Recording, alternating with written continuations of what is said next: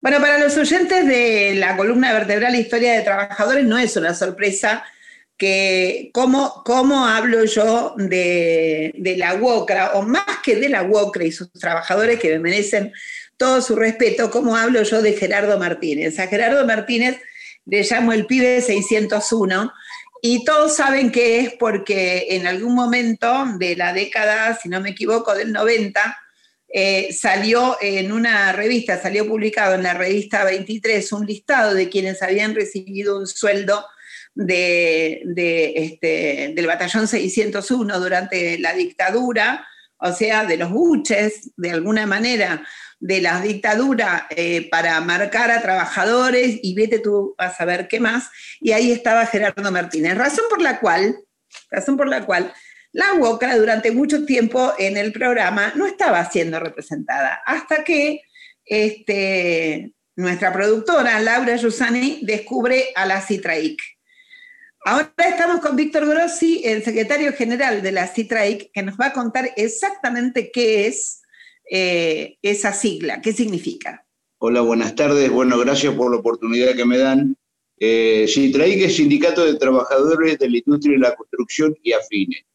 El CITRAIC es un sindicato que nace en el 2009, en el 2013, eh, primero por la justicia y después fue homologado en el Ministerio de Trabajo, eh, eh, obtiene la inscripción gremial de, como sindicato de primer grado, con una zona de actuación que era la zona sur del conurbano. después este, se empezaron a agregar otras zonas eh, tuvimos que modificar el estatuto y en el 2016 obtuvimos eh, la, la jurisdicción nacional, o sea que es un sindicato nacional que está eh, creciendo en varios lugares del país. eso fue en el 2016.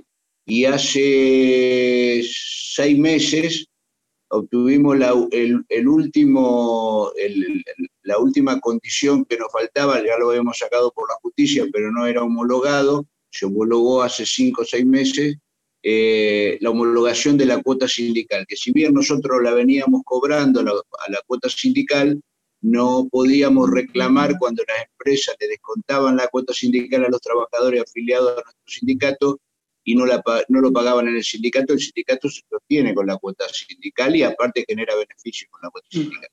Así que hoy, eh, como sindicato de primer grado, eh, nosotros lo único que eh, todavía estamos, que no tenemos la posibilidad es de participar en, paritarias, este, porque hay un sindicato mayor que es la UOCRA. Esta es la, la, situación, digamos, desde el punto de vista legal. Desde el punto de vista para decirlo de alguna manera, político. Nosotros construimos el CITRAI eh, con un gran sacrificio de muchísimos compañeros. construimos el CITRAI fundamentalmente porque no coincidíamos con el método que la UOCRA ya venía implementando, que venía generándose una vandalización del sindicalismo, desindicalizando a los trabajadores, sometiéndolos por el miedo, y ese proceso nosotros decidimos enfrentarlo fundando un nuevo sindicato. Esta, estas diferencias eh, que son fundamentalmente metodológicas y que nosotros cuando construimos el CITRAI lo hicimos eh, recogiendo las tradiciones de lo que es un sindicato, ¿no es cierto? Nosotros no aspiramos a ser un holding económico, ni aspiramos a otra cosa que eh, el CITRAIC sea una herramienta hoy ya concretamente para librarse de la decadencia que eh, significa la UOCRA como sindicato este, mayor en la construcción, que lo que ha hecho es, primero, no, no, no, generar una mejora en la vida y en el trabajo de los, de los trabajadores en general, como primera cuestión.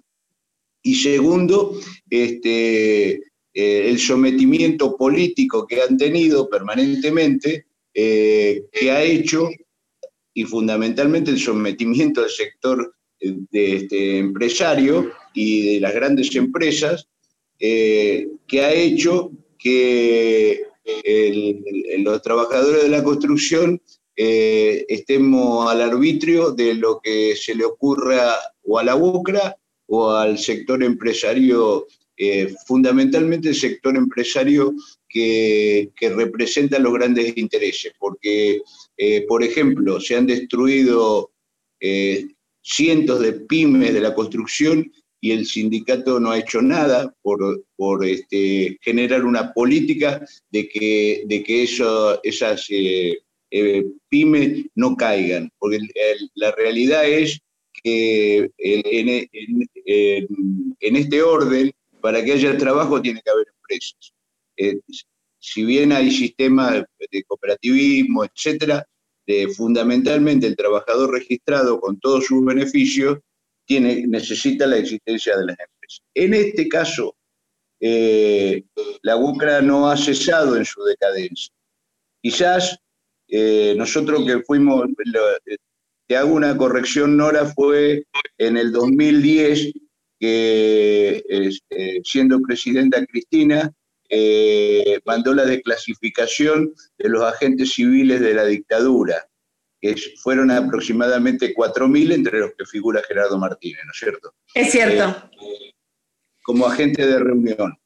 Este, y, en ese primer listado que apareció en la revista 23, él no aparecía. Estaba en el listado original, pero alguien lo había ocultado eh, para, la, para la aparición en la revista. En ese caso, cuando nosotros hicimos la denuncia junto con organismos de derechos humanos, con Cachito Furman de la Asociación de Detenidos Desaparecidos, con eh, eh, María del Carmen Verdún, con, bueno, no quiero, no, eh, Nora Cortiña, o sea, nos acompañaron una serie de, organismos y personalidades de los derechos humanos y nunca pudimos ser querellantes en esa causa. Y esa causa fue archivada, nosotros movilizamos, se volvió a abrir y, luego se volvió a archivar. No está cerrada porque las causas de lesa humanidad no cierran, está eh, archivada. Y, digamos, cuando uno mira la realidad de lo que está pasando en la industria de la construcción, que no hay semana que no aparezcan policiales, eh, producto de la extorsión, de la coima, de la entrega de trabajadores, del trabajo en negro, de los accidentes evitables con muerte de trabajadores permanentemente, con muchos de los trabajadores que mueren que están en negro y que aparecen un día en los medios y el día siguiente desaparece porque aparece la plata de la UOCRA. Entonces, frente a este cuadro, que sería muy extenso este, describirlo en su totalidad, frente a este cuadro es que nosotros venimos avanzando paso a paso con un método diferente, basado fundamentalmente en la democracia sindical y en la libertad sindical.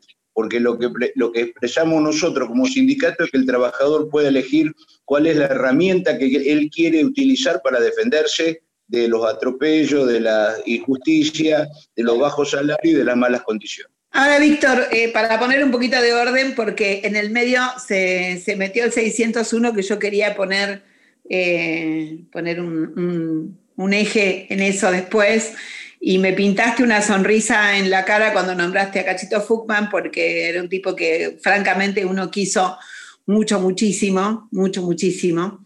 Este, digo, me, gustaría que para los oyentes les quedara eh, claro esto.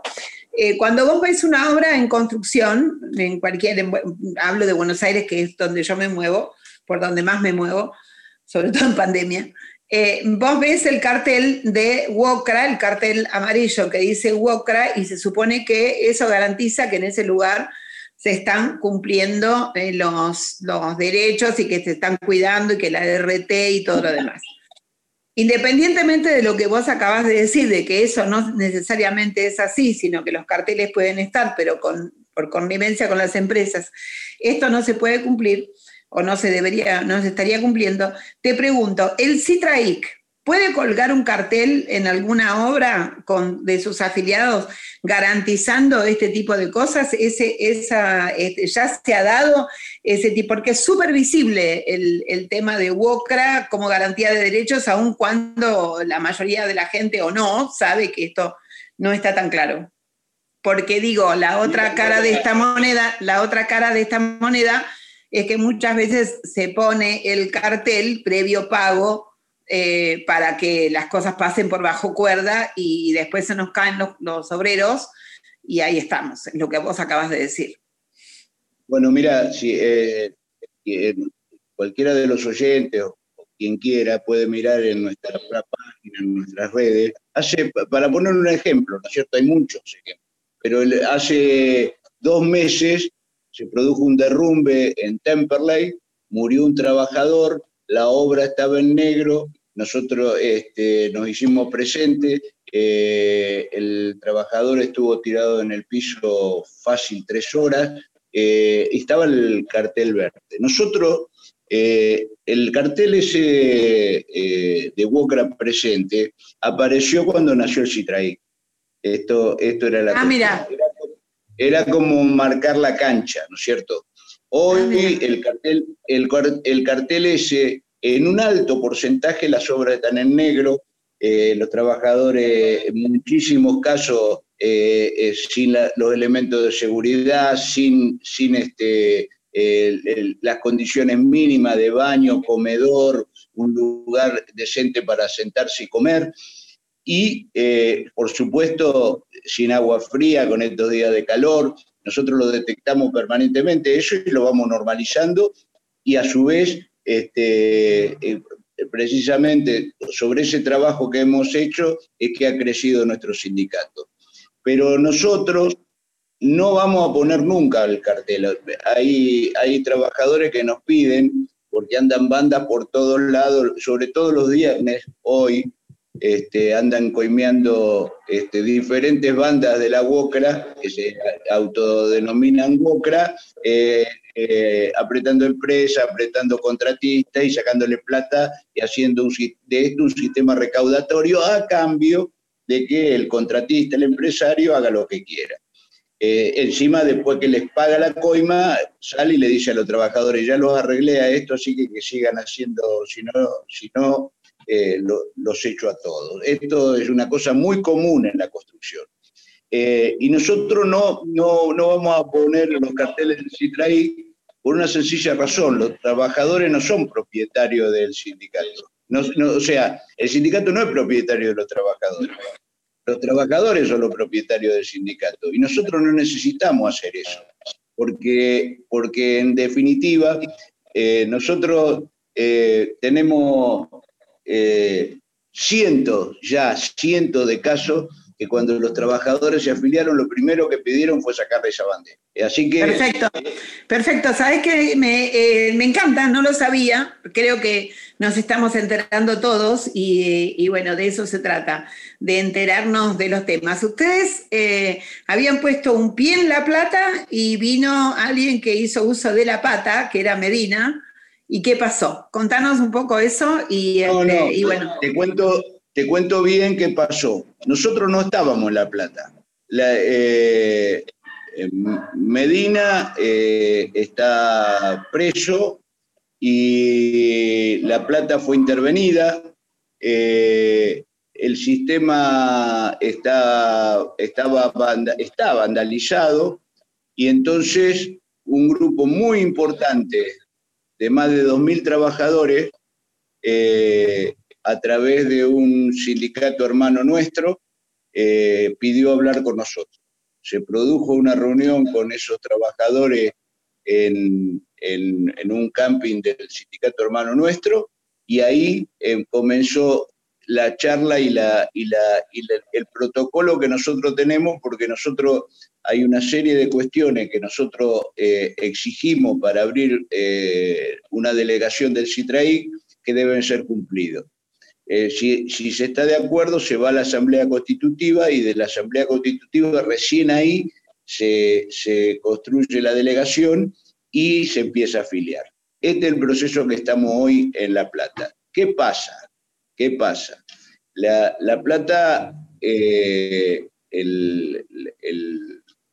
hoy acabamos de, eh, acaban mis compañeros de hacer una nota con respecto a este, la, prisión de, Medina, ¿no es cierto? Porque eh, la UOCRA fue y felicitó al juez porque lo había metido preso. Y ahora, en este momento, como nació Citraí con mucha fuerza en La Plata, los están resucitando. Están buscando a ellos, que, que los, hicieron meter preso en un momento, ahora los están buscando para que vuelvan a ejercer ese sindicalismo que nosotros eh, eh, eh, no, no, no brevamos ahí. Nosotros creemos que la cuestión de la organización de los trabajadores mucho más profunda que pegar cuatro gritos o romper una puerta, sino que tiene que ver con la decisión de los trabajadores y que, porque si no, lo que, lo, que, lo que pasa es que los trabajadores terminan siendo instrumento del dirigente. Eh, eh, así estamos, ¿no es cierto? este, hoy nosotros tenemos, eh, nosotros en el caso del Citraí estamos en la CTA autónoma, pero tenemos el caso de la CGT que este, eh, no, no, no vemos, nosotros no vemos en la CGT, donde por ejemplo Gerardo Martínez es un miembro del Consejo Directivo y, está en la OIT, en, el Consejo de Administración y en la Comisión de Libertad Sindical, es muy gracioso todo esto, eh, no vemos eh, una, actitud de, búsqueda de solución para, para los trabajadores, ¿no es cierto? Esto eh, lo que marca, lo que marca es que hay un sindicalismo que se va agotando y, queda enredado en su propia decadencia, y el caso más exacerbado es el de la UOCRA, donde eh, vuelven los mismos jugadores, eh, los interventores son hombres quemados absolutamente en sus lugares, este, que, que ya sabemos cuáles son sus procedimientos. Eh, este, en el caso de nosotros ahora en La Plata, los trabajadores se van afiliando y ellos se dedican a asustar a las empresas. Eh, todo un sistema, eh, Nora, que no es otra cosa que mantener los privilegios, la caja y los trabajadores les importan tres cominos. Y con este cierre de los tres cominos, y supongo que compartiendo Víctor Grosse un lema de, nuestro, de la columna vertebral Historia de Trabajadora, que es basta de muertes obreras, este, para que haya una real seguridad en cada uno de los trabajos. Te damos las gracias, Víctor, por haber estado en nuestro programa y además este, te felicitamos por el laburo que están llevando a cabo. ¿Sí? O sea, siempre nosotros damos acá, damos acá en, el, en la columna, le damos la bienvenida a los Challenger, eh, decimos nosotros. O sea, en el boxeo, vos sabés muy bien que es un Challenger, entonces siempre les damos la bienvenida. Después hay que revalidar los títulos.